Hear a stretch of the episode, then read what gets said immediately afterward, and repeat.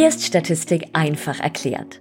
Der Podcast, der die Statistik endlich verständlich in Alltagssprache und vor allem lebendig erklärt. Ich bin Melanie Paul, Psychologin und Dozentin und ich helfe dir, Statistik zu verstehen, an dich zu glauben und die Prüfung zu meistern. Denn Statistik ist definitiv machbar.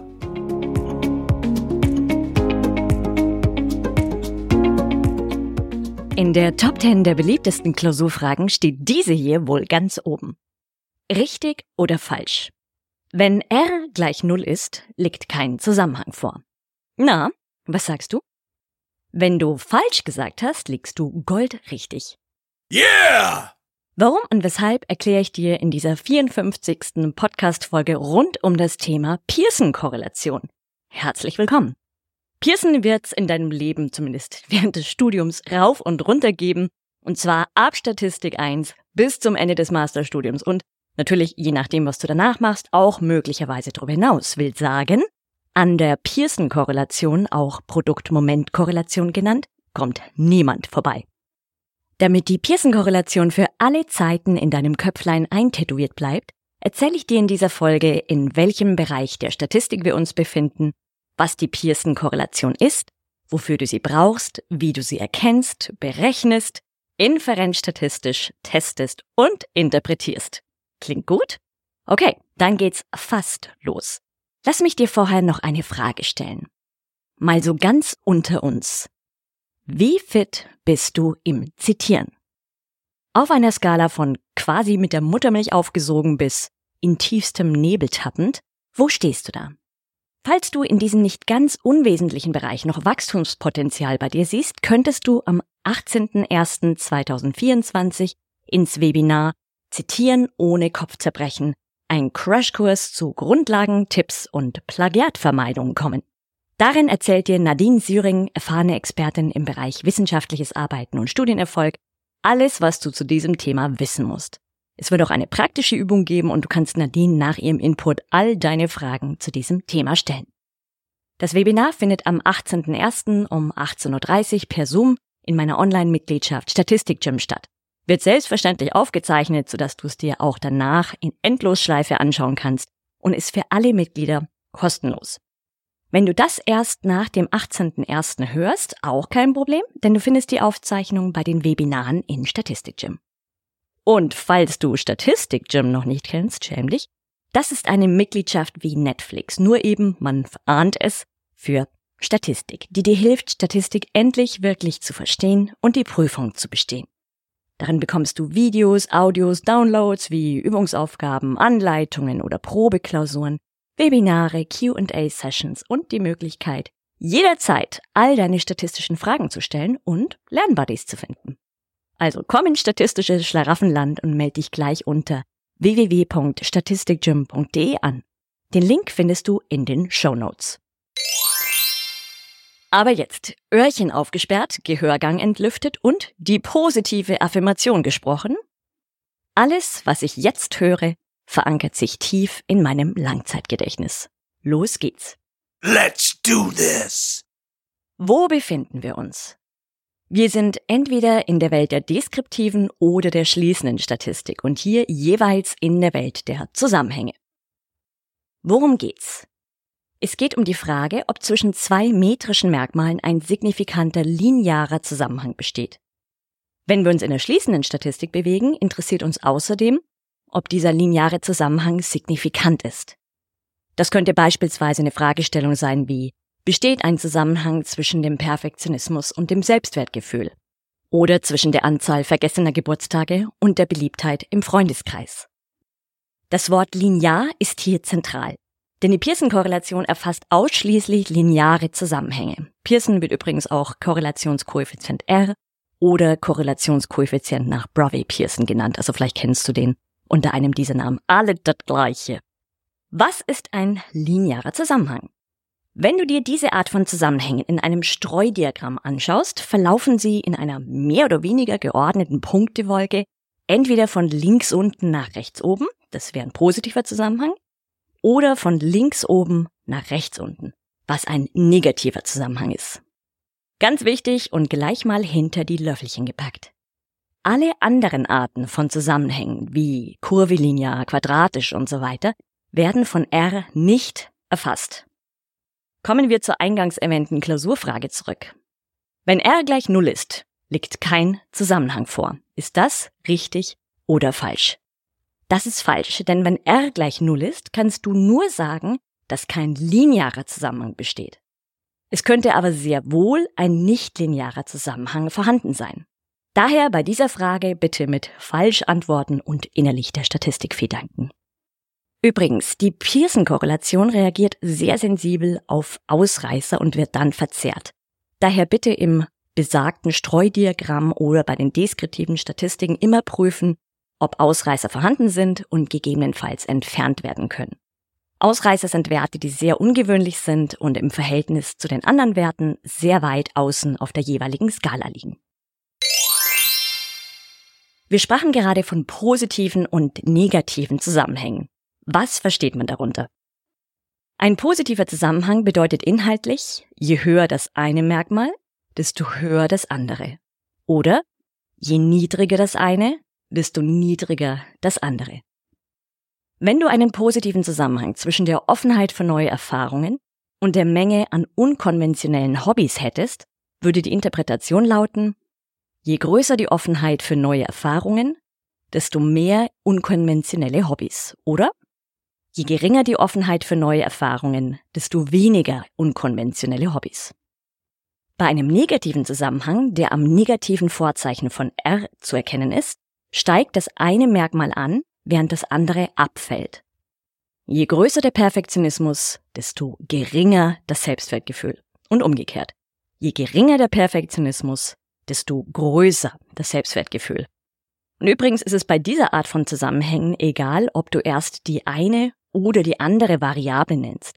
Wir könnten also auch sagen, je mehr unkonventionelle Hobbys, desto größer die Offenheit für neue Erfahrungen. Oder je geringer das Selbstwertgefühl, desto größer der Perfektionismus. Schauen wir uns weitere typische Beispiele für R an. Das Ausmaß an positiver sozialer Interaktion hängt mit der Lebenszufriedenheit zusammen. Es besteht ein Zusammenhang zwischen Erschöpfung und der Dauer der täglichen Erreichbarkeit. Diese Beispiele sind mehr oder weniger eingängig.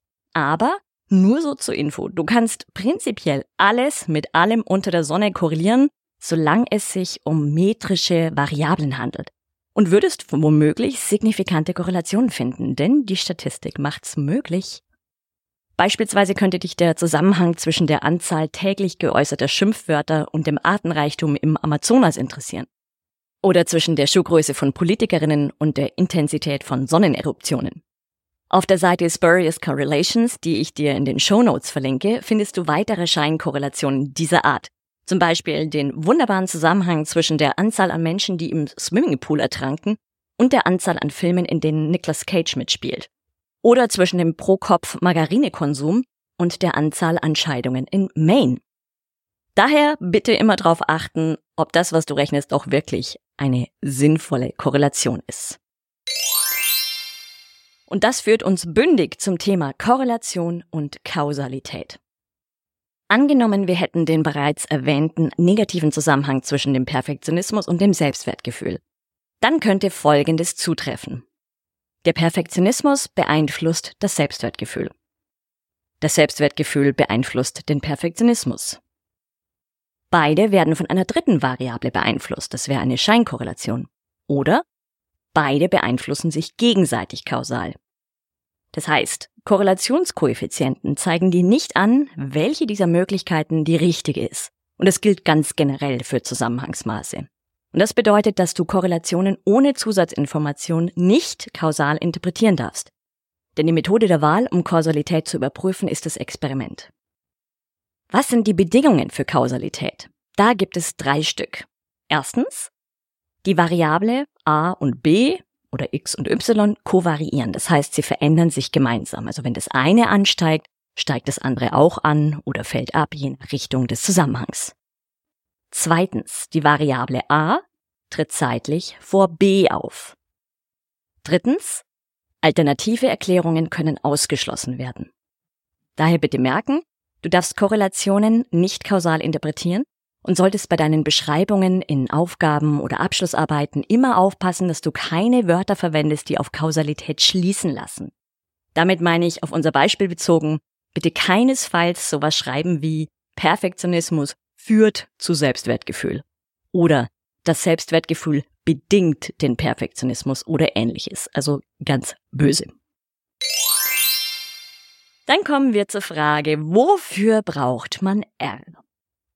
Man braucht R, um zu prüfen, ob zwischen zwei metrischen Variablen ein linearer Zusammenhang besteht, welche Richtung dieser hat, das heißt positiv oder negativ, wie stark er ist und ob er signifikant ist. Letzteres natürlich nur in der Inferenzstatistik. In der letzten Podcast-Folge haben wir uns mit der Kovarianz, quasi der Mama von R, beschäftigt. Vieles des dort Gesagten trifft auch auf R zu. Daher wäre es günstig, dass du dir diese Folge nochmal anhörst, wenn du mit der Kovarianz noch nicht zu vertraut bist. Dort hatte ich erwähnt, dass der große Nachteil der Kovarianz ist, dass ihre Größe immer vom verwendeten Maßstab abhängt und damit beliebig vergrößer und verkleinerbar ist. Das ist natürlich ein Problem, denn wenn wir beispielsweise eine Kovarianz von 116,12 herausbekommen, sagt uns das relativ wenig. Wir können damit also so gut wie gar nichts anfangen. Dieses Problem löst aber dankenswerterweise die Pearson-Korrelation, die aus der Kovarianz abgeleitet wird. Denn die Pearson-Korrelation ist ein maßstabsunabhängiges und normiertes Zusammenhangsmaß.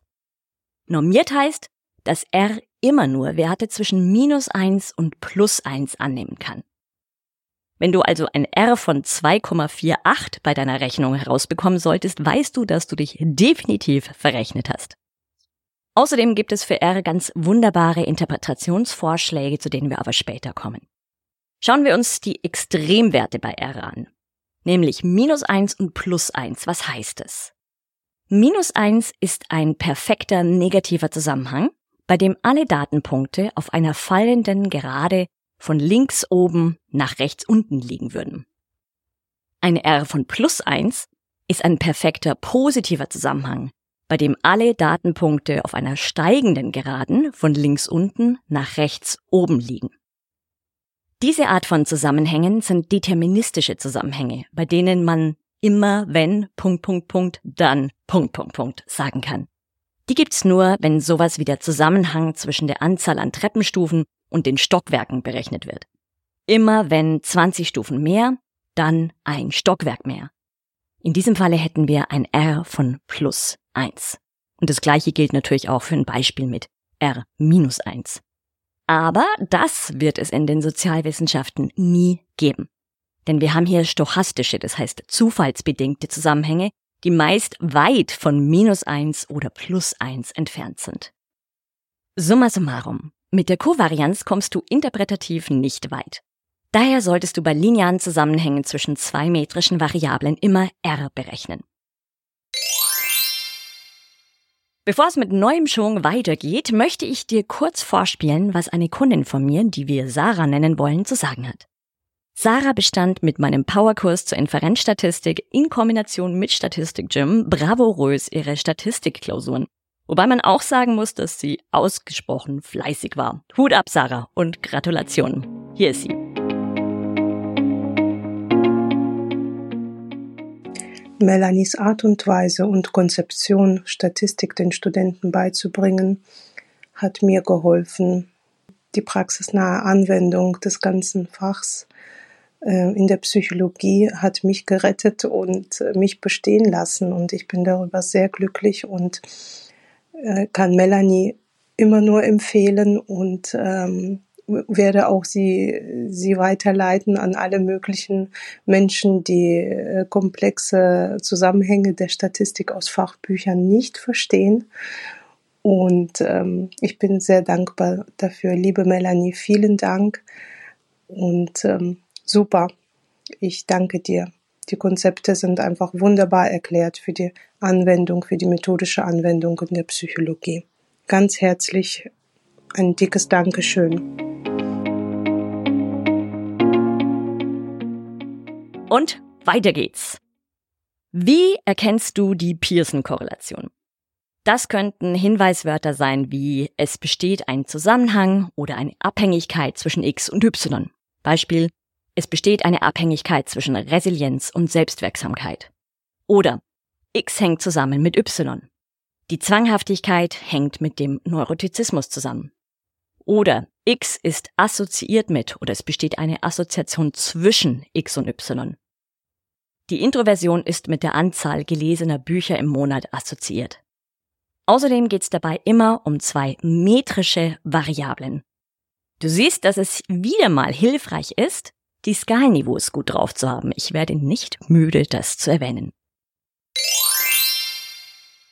Wie wird R berechnet? R wird berechnet, indem du die Kovarianz durch das Produkt der Standardabweichungen der beiden Merkmale teilst.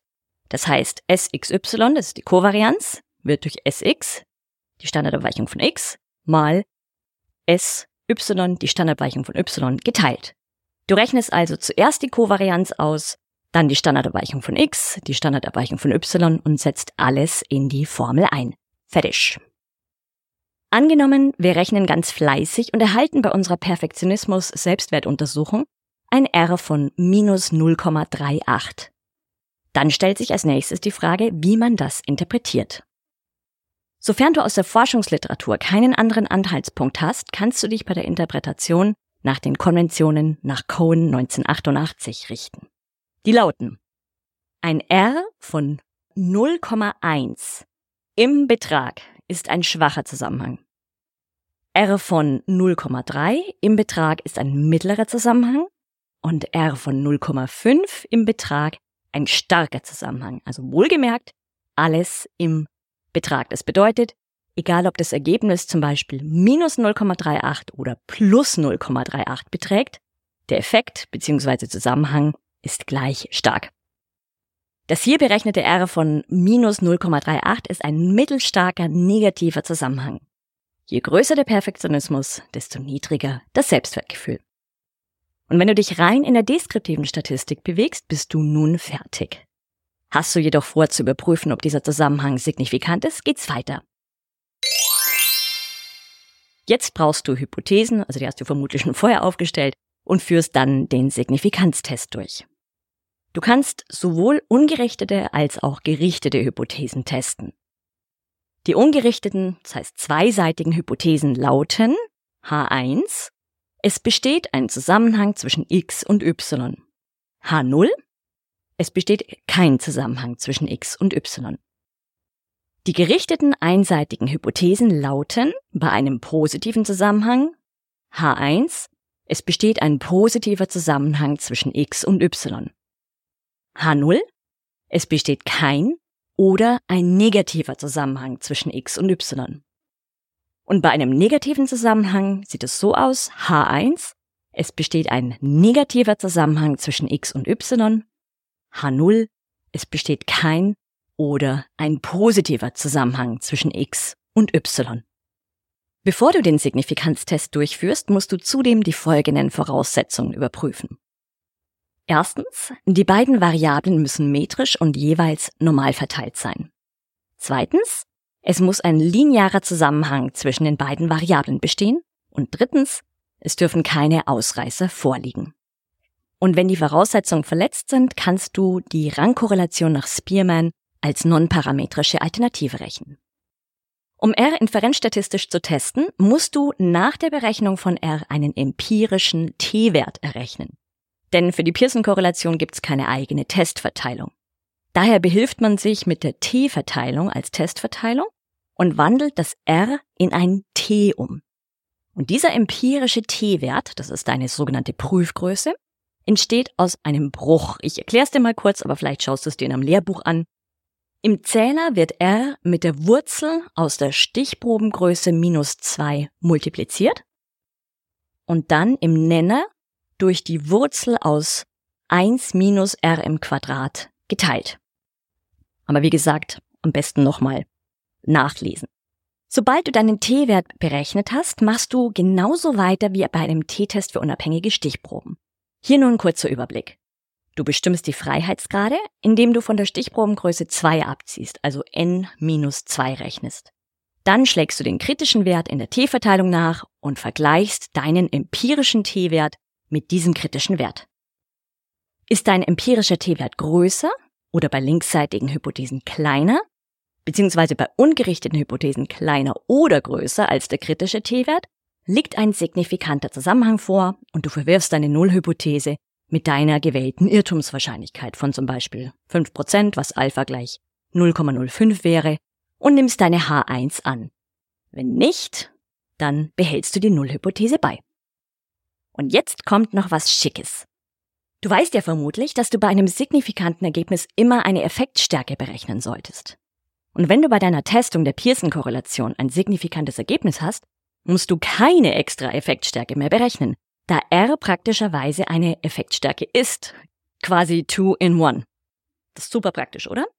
Daher bleibt also nur noch das Ergebnis zu interpretieren, das heißt die Stärke und Richtung des Zusammenhangs. Na bitte. Kurz und knackig zusammengefasst.